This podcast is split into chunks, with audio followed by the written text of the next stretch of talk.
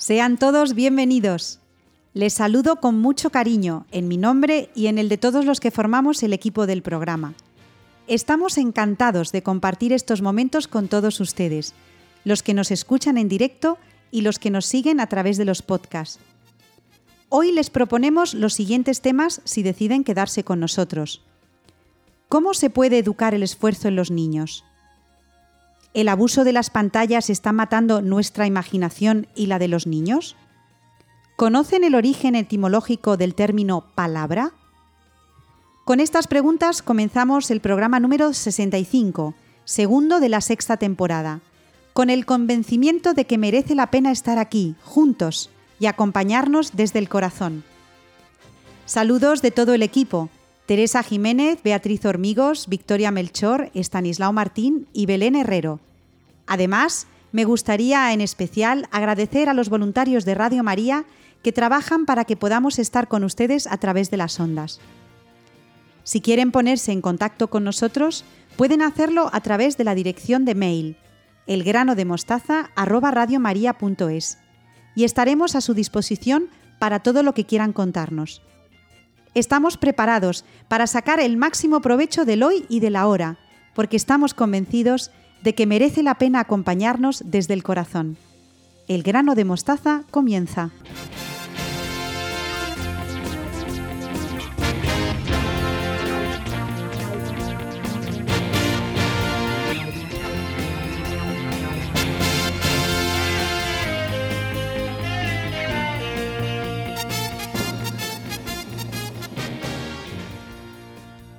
Me acompañan al principio del programa Beatriz Hormigos y Victoria Melchor, a las que doy la bienvenida y las gracias por estar ahí. Buenas noches, ¿cómo estáis? Hola Ana, muy bien, buenas noches. Hola, buenas noches. Encantada de estar otro, otro mes más con vosotras. Seguimos con el Padre Morales y la pedagogía de la exigencia en la forja del carácter y de la voluntad. Recuerdo a nuestros oyentes que el mes pasado hablamos de la necesidad del silencio en la vida y en la oración. Y creo que hoy seguimos por esta línea, Beatriz. Pues sí, Ana, como ya hemos comentado, el padre Morales afirma que para educar la voluntad hay que trabajar dos aspectos fundamentales, el esfuerzo y la autoexigencia.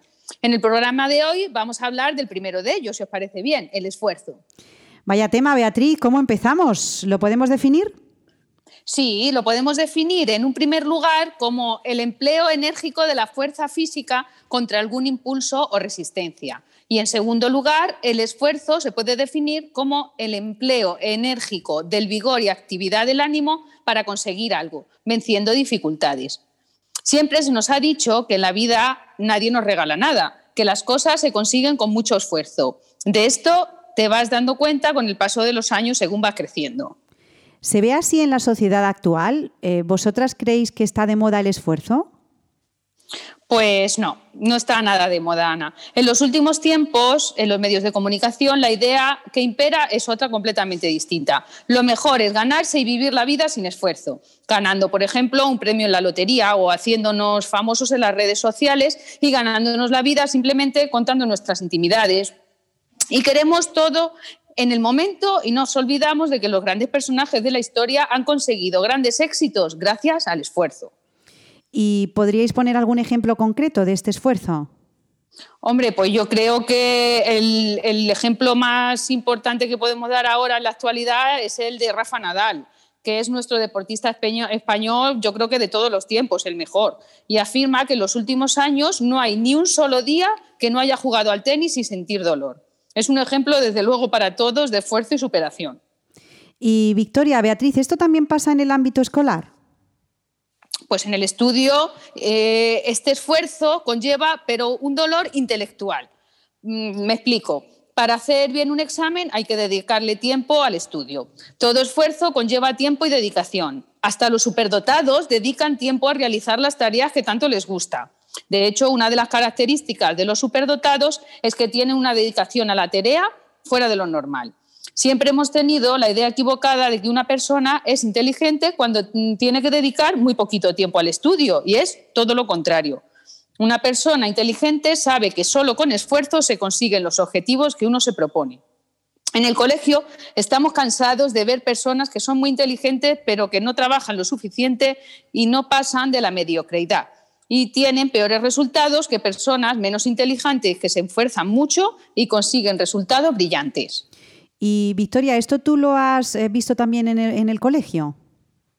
Sí, sí, sí, la verdad es que eh, te diría que continuamente, curso, curso tras, eh, tras curso. Y es, es cierto que personas a lo mejor que no tienen tanta, digámoslo, tanta capacidad intelectual, sin embargo son muy trabajadoras, personas muy trabajadoras, alumnos muy trabajadores y obtienen unos resultados brillantes porque como decía Beatriz, es que es muy importante ese, esfuerzo. Me, gusta la palabra dolor intelectual, Beatriz, que has, que has empleado. Y fíjate, me venía así, me venía ahora mismo a la cabeza eh, cualquier científico, sobre todo hoy en día que están eh, contrarreloj investigando sobre la, eh, pues la vacuna o algún tratamiento para paliar el, el COVID, Fíjate el esfuerzo que tienen que hacer, ese dolor intelectual de trabajar continuamente. Y me gustaría preguntaros lo siguiente. ¿Vosotros pensáis que la capacidad de esforzarse es innata? Es decir, hay personas que tienen una genética predispuesta al esfuerzo o esto se puede fortalecer y educar? El esfuerzo, Ana, es un valor con el que no nacemos. Hay que educarlo y como todo valor necesita de un buen entrenamiento y consiste en la creación de hábitos y responsabilidades. Esto es muy importante en edades tempranas. Aquí los padres tenemos una gran labor que Dios nos encomienda. En la escuela infantil y primaria se les enseña a los niños, entre otras muchas cosas, hábitos de higiene y convivencia, pero es en el ámbito familiar donde se educa al niño y donde se le inculcan los valores y las normas que necesita para regirse en la sociedad. Por ello, educar en el esfuerzo también requiere de un gran esfuerzo para los padres, valga la redundancia. Ya sabemos que es difícil que con el trabajo, las casas, las actividades extraescolares, pues que no nos queda mucho tiempo para estar y educar a nuestros hijos. Por ello, el tiempo que les dediquemos debe ser un tiempo de calidad, como hemos dicho en otros programas, en el que llevemos a cabo nuestra labor educadora. Pues vamos llegando ya al centro de, la, ¿no? de esta sección. ¿Cómo podemos educar en el esfuerzo? Vamos a dar algunas pautas a los padres. Pues sí, venga, os voy a dar una serie de pautas que ni son únicas ni son las, que son, pero bueno, unas pinceladas para ver cómo podemos abordar este tema. Pues lo primero podríamos decir que hay que, hay que hacer que los hijos sean autónomos. Es un error muy grande hacer todo a nuestros hijos, sobre todo cuando son pequeñitos, ¿no? Tenemos que criar a nuestros hijos con autonomía suficiente para desarrollar las tareas de la vida diaria. Hay ciertas tareas que requieren de un aprendizaje y de un esfuerzo por parte del niño. Y nosotros, como padres, pues debemos ayudarles para que las hagan solos, aunque al principio requieran un poquito de nuestra supervisión. Sí, yo, por ejemplo, enfocándolo al, ámbito escolar, respecto a lo que dices de la autonomía, en, el curso en el que doy yo, que tienen ya 10, 11 y 12 años, creo que es imprescindible el que se hagan autónomas a la hora de hacer, por ejemplo, las tareas de, de, deberes, estudiar. Es cierto que los padres tienen que estar pendientes, pero no me tengo que sentar con mi hijo a hacer los deberes ya con 10, 11 años. Tienen que tener esa autonomía, que además es que les va a venir muy bien para luego cualquier otra cualquier otra tarea, otra labor que tengan que, realizar. Entonces, en el colegio yo creo que esa autonomía a la hora de estudiar y de hacer la tarea fundamental. O sea que, en primer lugar, hay que hacer que nuestros hijos sean autónomos. ¿Qué más, Beatriz? Pues también hay que enseñarles el esfuerzo con nuestro ejemplo. ¿Vale?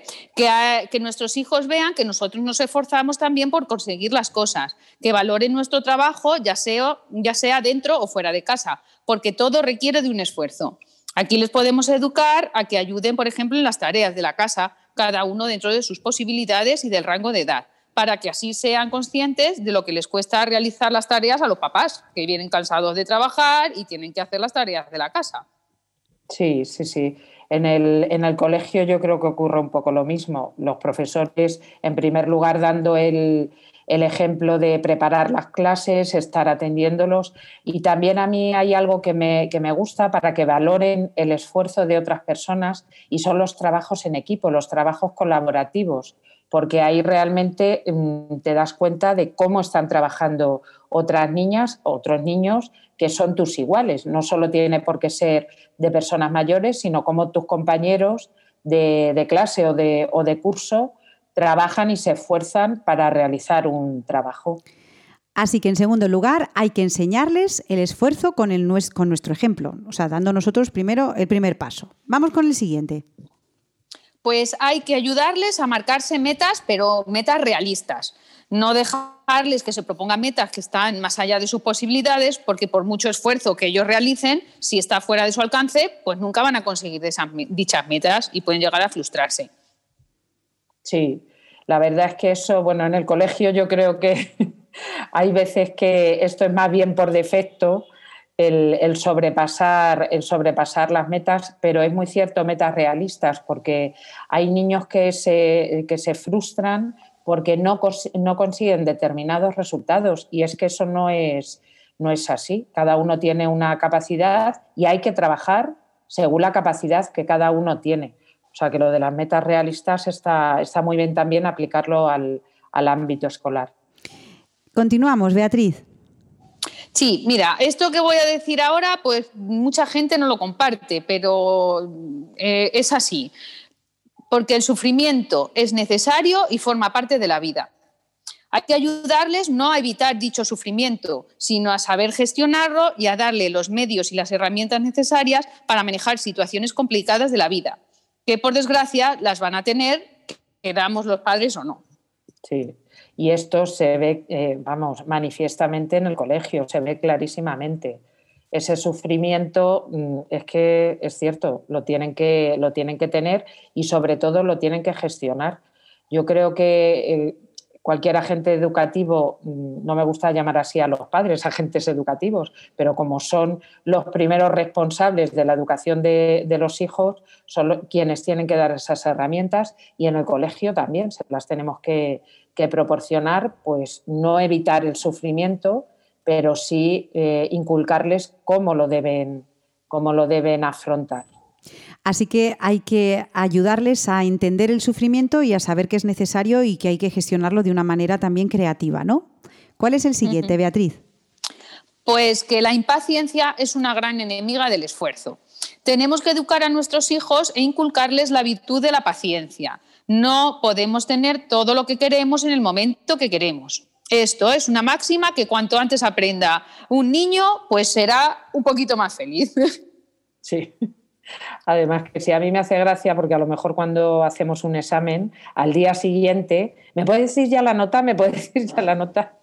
Y bueno, es verdad que, eh, bueno, esto que no pasa de ser una simple anécdota, pero es cierto que, por ejemplo, en el estudio es muy importante también la paciencia, porque yo les insisto mucho, un ejercicio de matemáticas a lo mejor no te sale a la primera, o, algo en un idioma, en inglés o en francés, que no has entendido, a la primera seguramente no entenderás, pero con paciencia esfuerzo, dedicación, sufrimiento, o sea, todo lo que, lo que está comentando Beatriz, pues es muy importante, pero sobre todo la paciencia a la hora de, de aprender.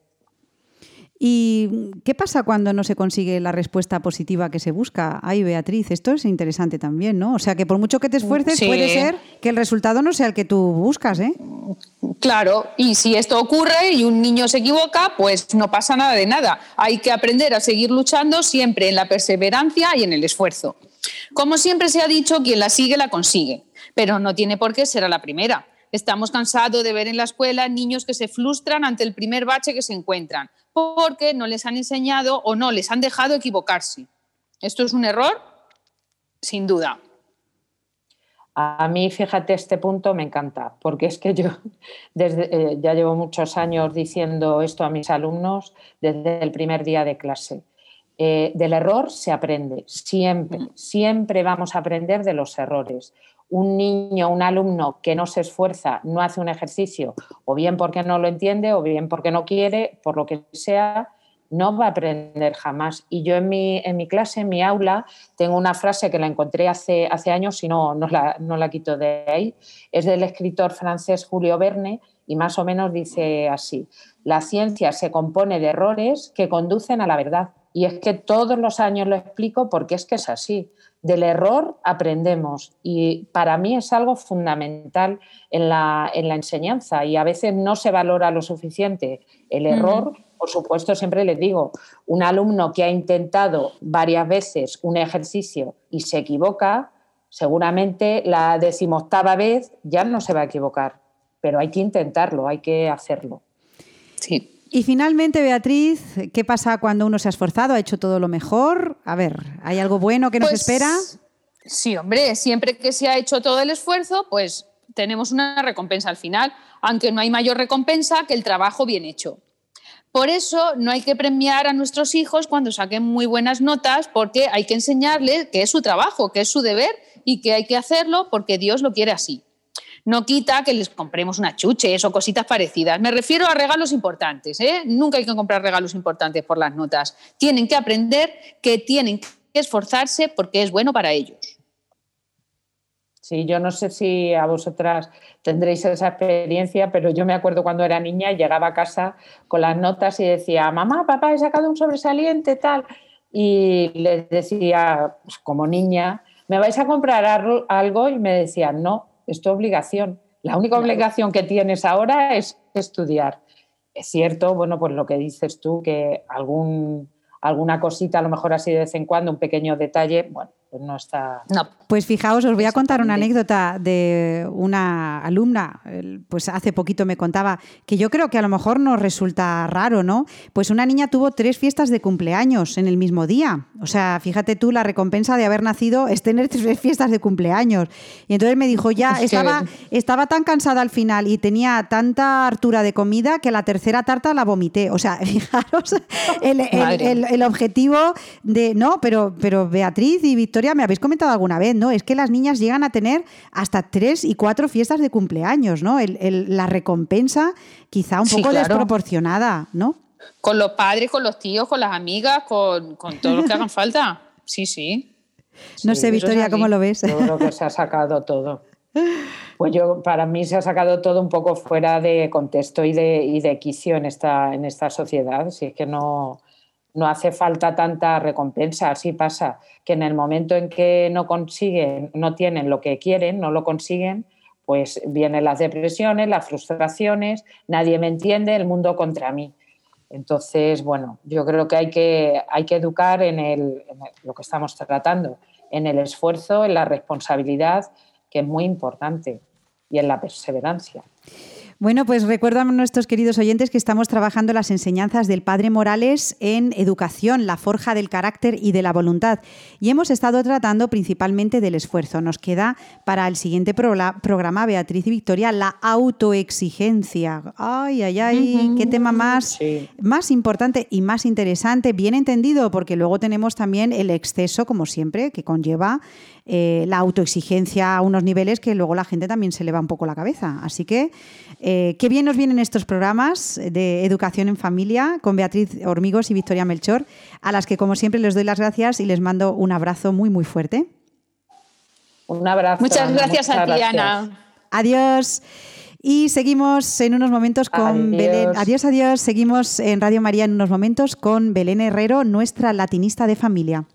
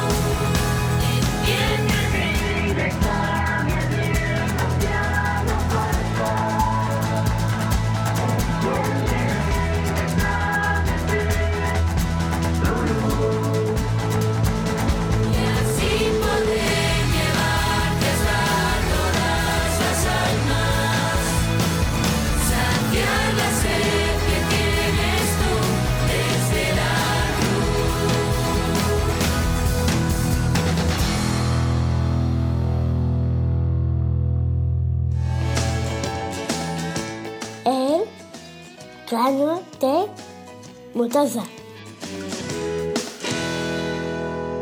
Seguimos en buena compañía en la radio de la Virgen y es un placer para mí saludar a Belén Herrero, nuestra latinista de familia. Buenas noches, Belén, ¿cómo te encuentras? Muy bien, Ana, encantada de estar otra vez contigo y todos los escuchantes.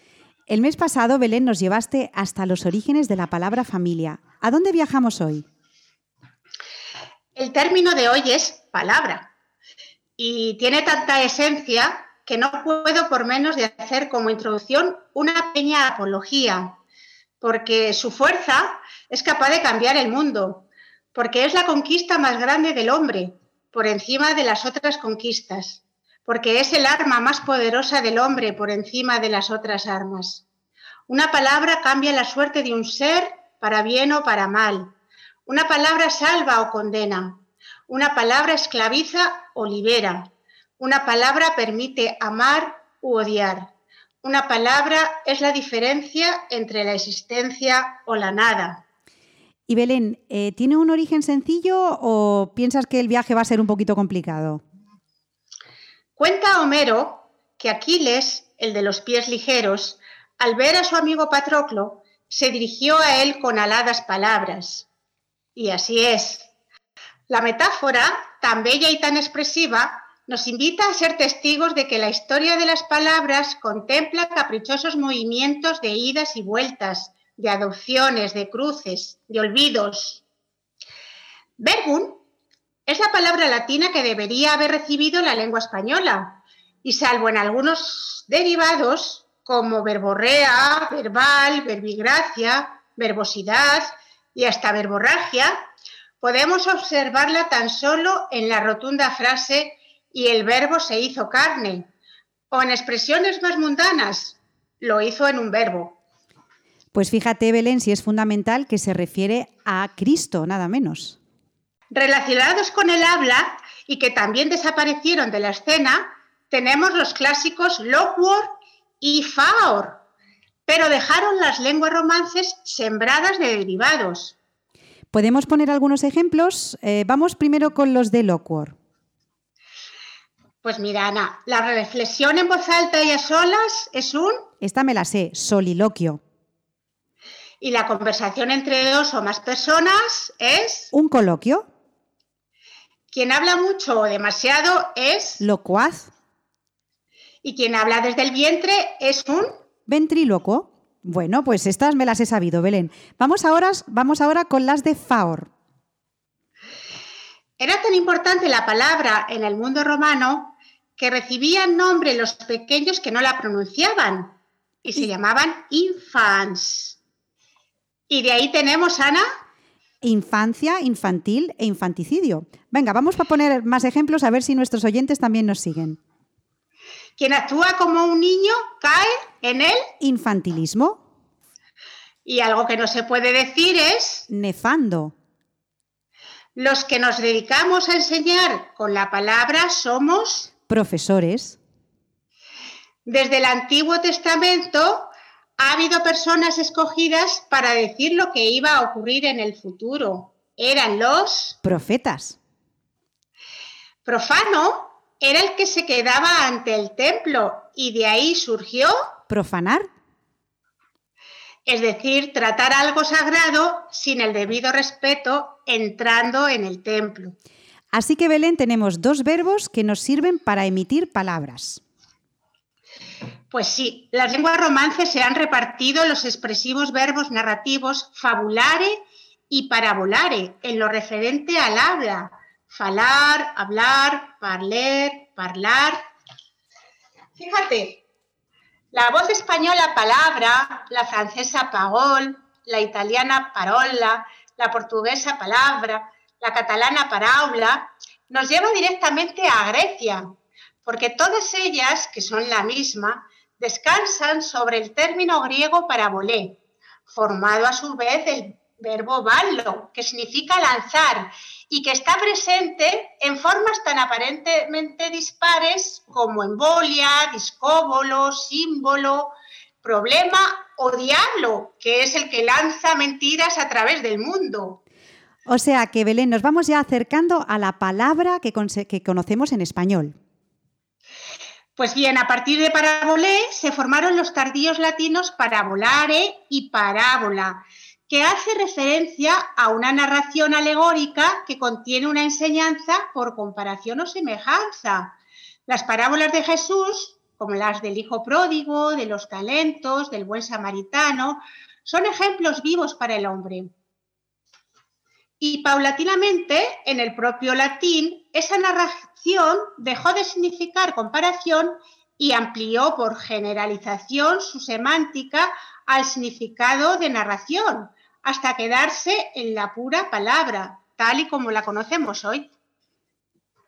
Y hay expresiones, ¿verdad, Belén? Como palabra de Dios, palabra de honor, te doy mi palabra, palabra mágica, que esta la utilizamos mucho los profesores, que es el gracias y el por favor, palabras mayores, tomar la palabra, pedir la palabra, dar la palabra, ahorrar palabras y te voy a decir cuatro palabras, Belén. Y ahora, Ana, eh, en todos los momentos, pero sobre todo en estos de inquietud, de inseguridad, de dolor, tenemos necesidad de palabras tranquilas, no huecas, palabras dichas o escritas que sirvan de alimento, que no sean rehenes de políticas o ideologías y que sirvan para hacernos mejores y más sabios. Pues Belén, estoy de acuerdo contigo. Debemos enseñar a nuestros niños y jóvenes la importancia de las palabras, cómo usarlas, cómo construir un mundo mejor a través de las buenas palabras y los buenos libros, querida amiga, que son la caja donde se guardan las palabras y nos aguardan. Afirma Mario Benedetti que la palabra es tan libre que da pánico. A mí me parece que cuando se alía con el arte y la belleza, y aflora por encima de las ridículas miserias a las que no pocas veces la llevamos, es entonces cuando estamos ante el milagro humano más divino. Y si no, compruébenlo en estos minutos que siguen a continuación de la mano de Johann Sebastian Bach en su misa en sí menor.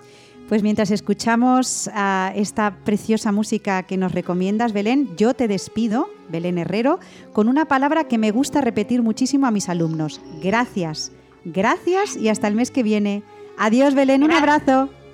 Gracias a ti, Ana, un beso.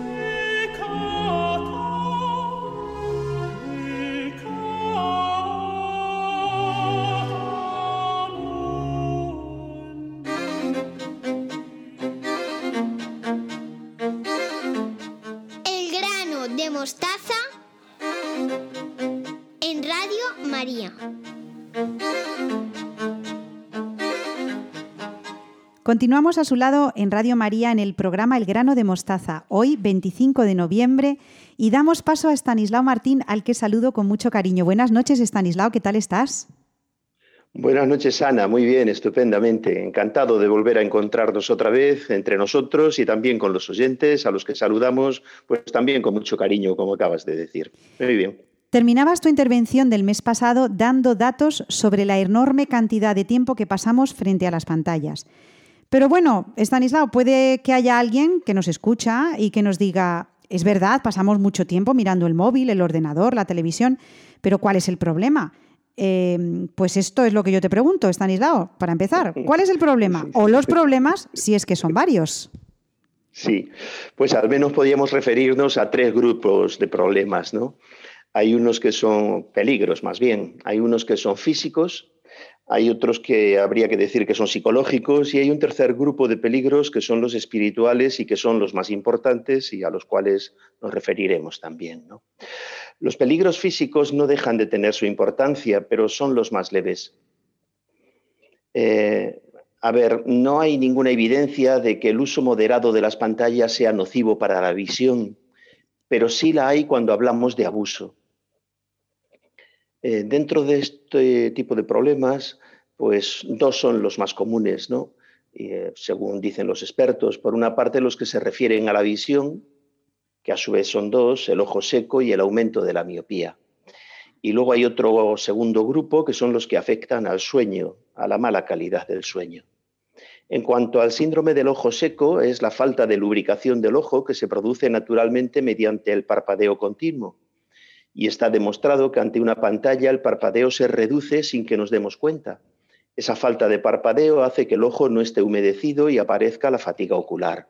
Yo creo que de esto tenemos mucha experiencia, casi cualquiera que hayamos pasado tiempo ante un ordenador, por ejemplo. ¿no?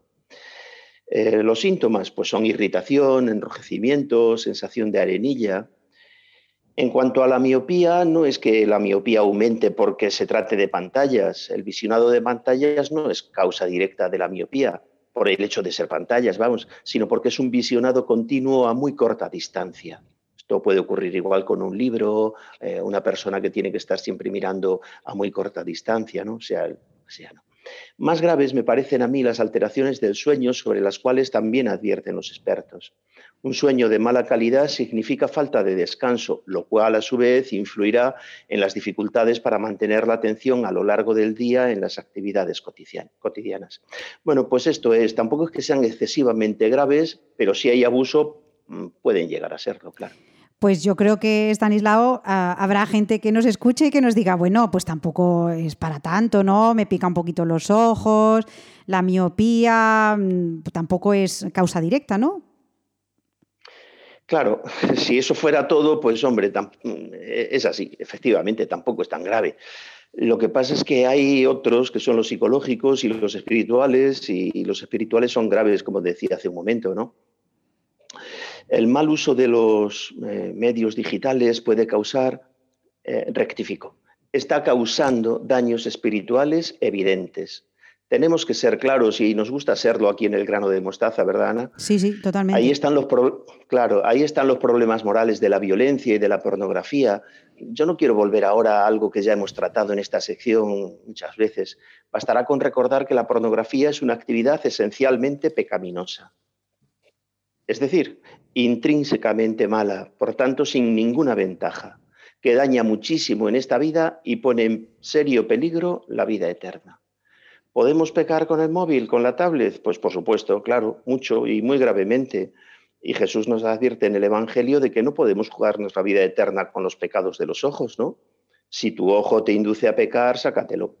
Más te vale entrar tuerto en el reino de Dios que ser echado con los dos ojos a la gehenna, donde el gusano no muere y el fuego no se apaga. Eh, a ver, esto no es ninguna tontería. No podemos despreciar enseñanzas tan sublimes, enseñanzas que son del Señor así a la ligera, ¿no? Por una moda que hoy lo es y mañana deja de serlo. El que escucha sus palabras y no las hace caso, pues se parece a aquel hombre necio que edificó su casa sobre la arena. Eh, hacer esto, pues a mí me parece una frivolidad que no se puede justificar por ningún sitio. Eh, el Señor no ha venido a meternos miedo, sino a darnos vida eterna, o si lo queremos decir en negativo, a librarnos de la muerte eterna. Pero no llegaremos a esa vida fuera de la verdad. Para darnos esa vida, que es su misma vida, Él mismo ha venido a situarnos en la verdad, a enseñarnos cuál es la verdad y el camino de la verdad. El camino de la verdad y la verdad son el mismo.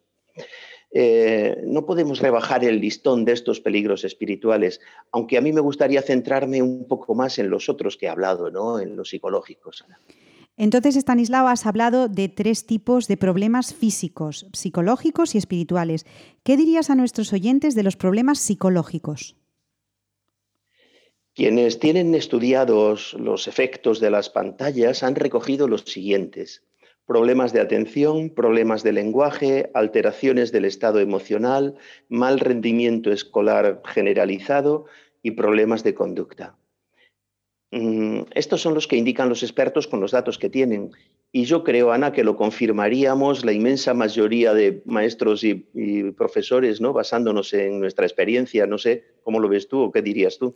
Pues, eh, Estanislao, estoy de acuerdo. Fíjate, con la vuelta a las clases presenciales, ahora en el instituto estamos con clases eh, presenciales, he podido comprobar que la relación personal en la enseñanza es insustituible principalmente en los años de primaria y secundaria, tú lo has dicho aquí en el grano de mostaza.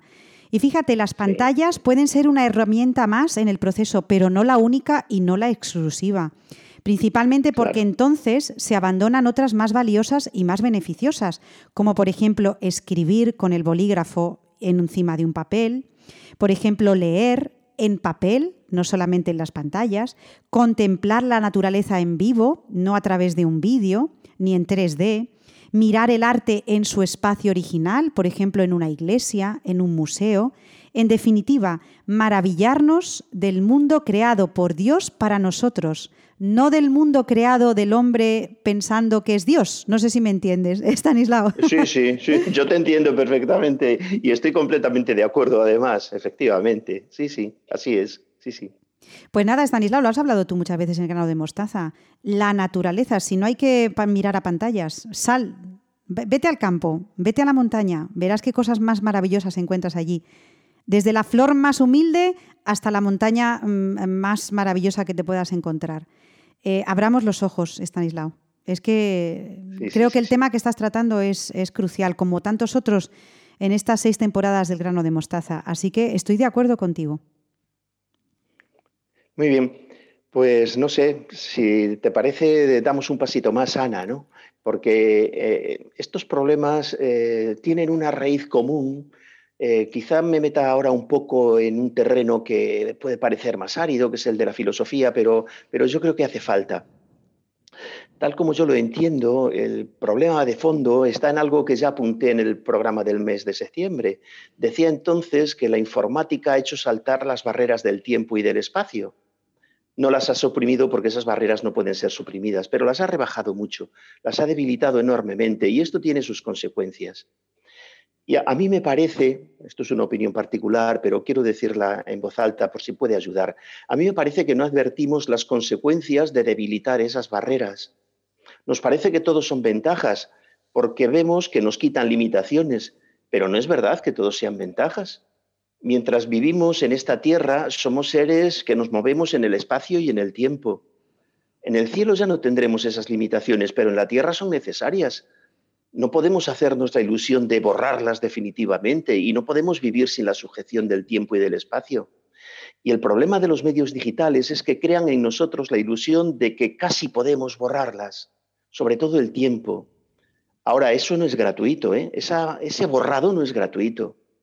Lo que sí nos permiten estos medios es gestionar el tiempo y el espacio de una, manera nueva, desconocida antes en la historia y que tiene muchas ventajas. Esto es verdad nos hace más eficaces, podemos llegar antes, podemos llegar simultáneamente a muchos sitios, Pero insisto en que no todos son ventajas, esto no es gratuito.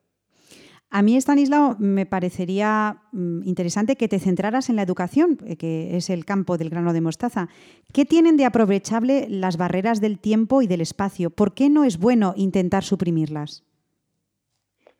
Eh, yo advierto algunas zonas de oscuridad en los educadores, en los padres y en nosotros, los maestros, los profesores, que estamos muy seducidos por estos medios.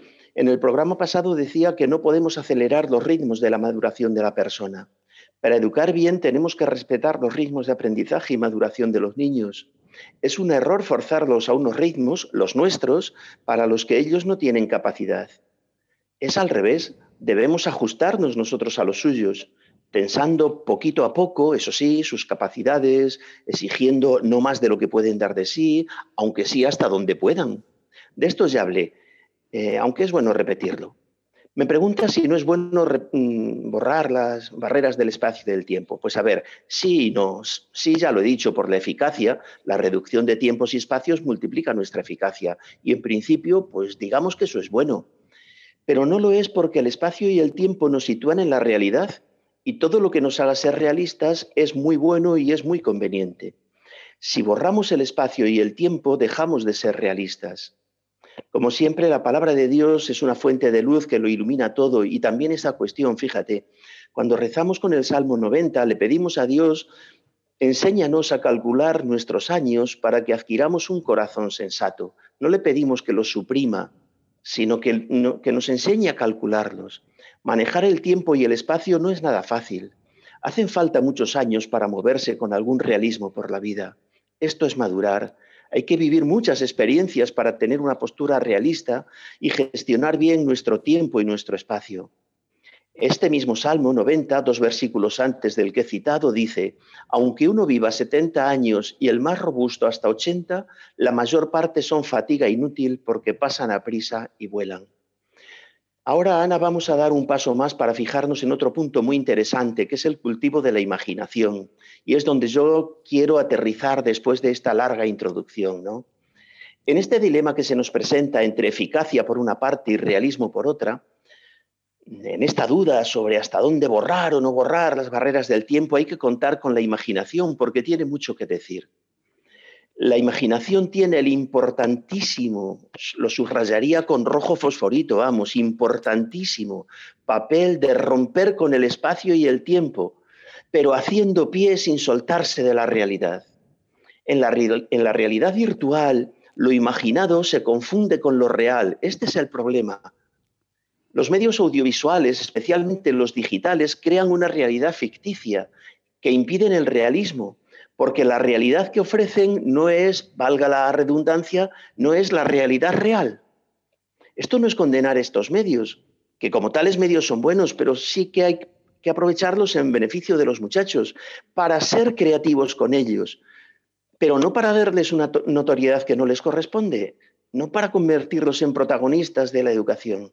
Los protagonistas somos las personas, no son los medios.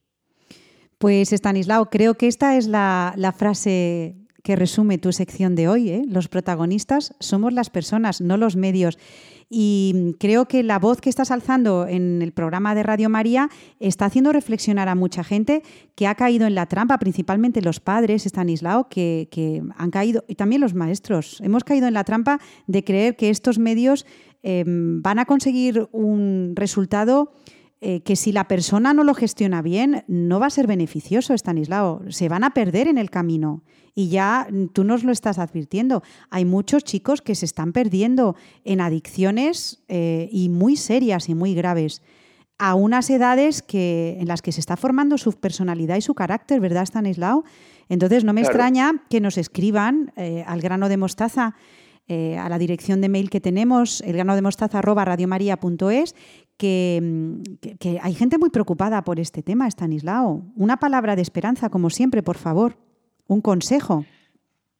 Eh, yo, no, yo no diría que haya que desterrarlos, porque tienen su importancia, estos medios me refiero, eh, tienen su importancia, tienen su valor y demás, pero, pero, mm, a ver, por favor, que no maten la imaginación de las criaturas.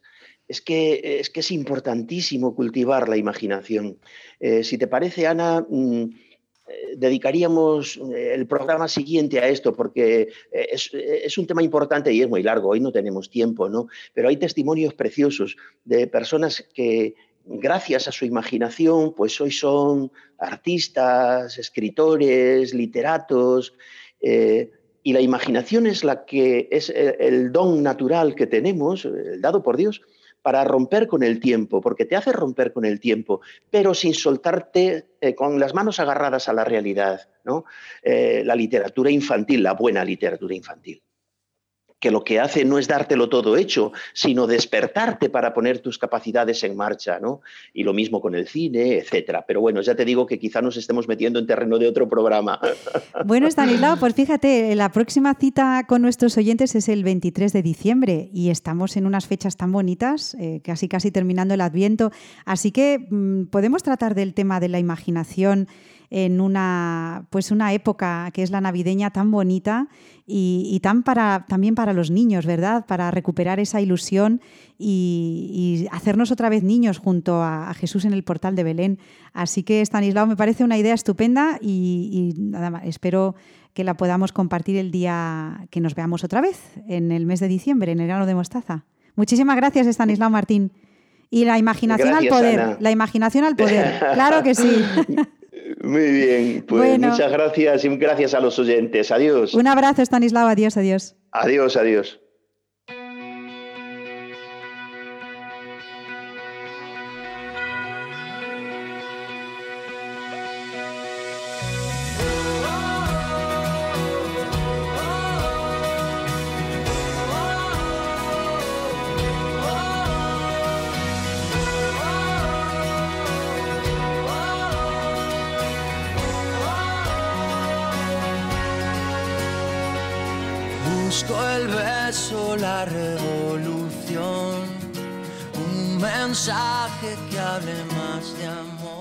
Me gustaría repasar con ustedes algunas noticias de la web de Radio María. Por ejemplo, tenemos una campaña de cartas y felicitaciones de Navidad que nos pueden enviar a la siguiente dirección. La Hora Feliz, Paseo de los Lanceros número 2, Planta 1 28024 de Madrid. Hacemos esta campaña en colaboración con Radio María Tanzania, así que hay que animarse. Además, la Virgen María viene a tu encuentro.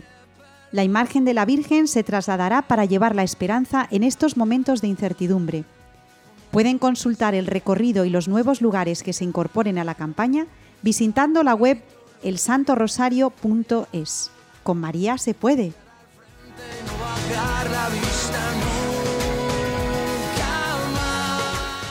Les recuerdo que juntos hemos sembrado nuestro pequeño grano de mostaza y ya van 65 en Radio María.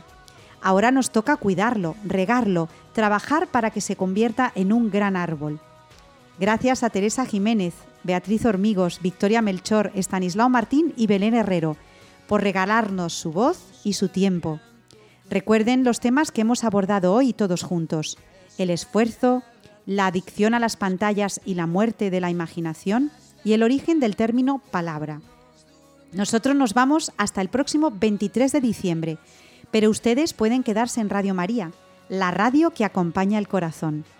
Seguimos a su disposición en la dirección de mail elgranodemostaza@radiomaria.es. Les dejo con los servicios informativos. Cuídense mucho y adiós.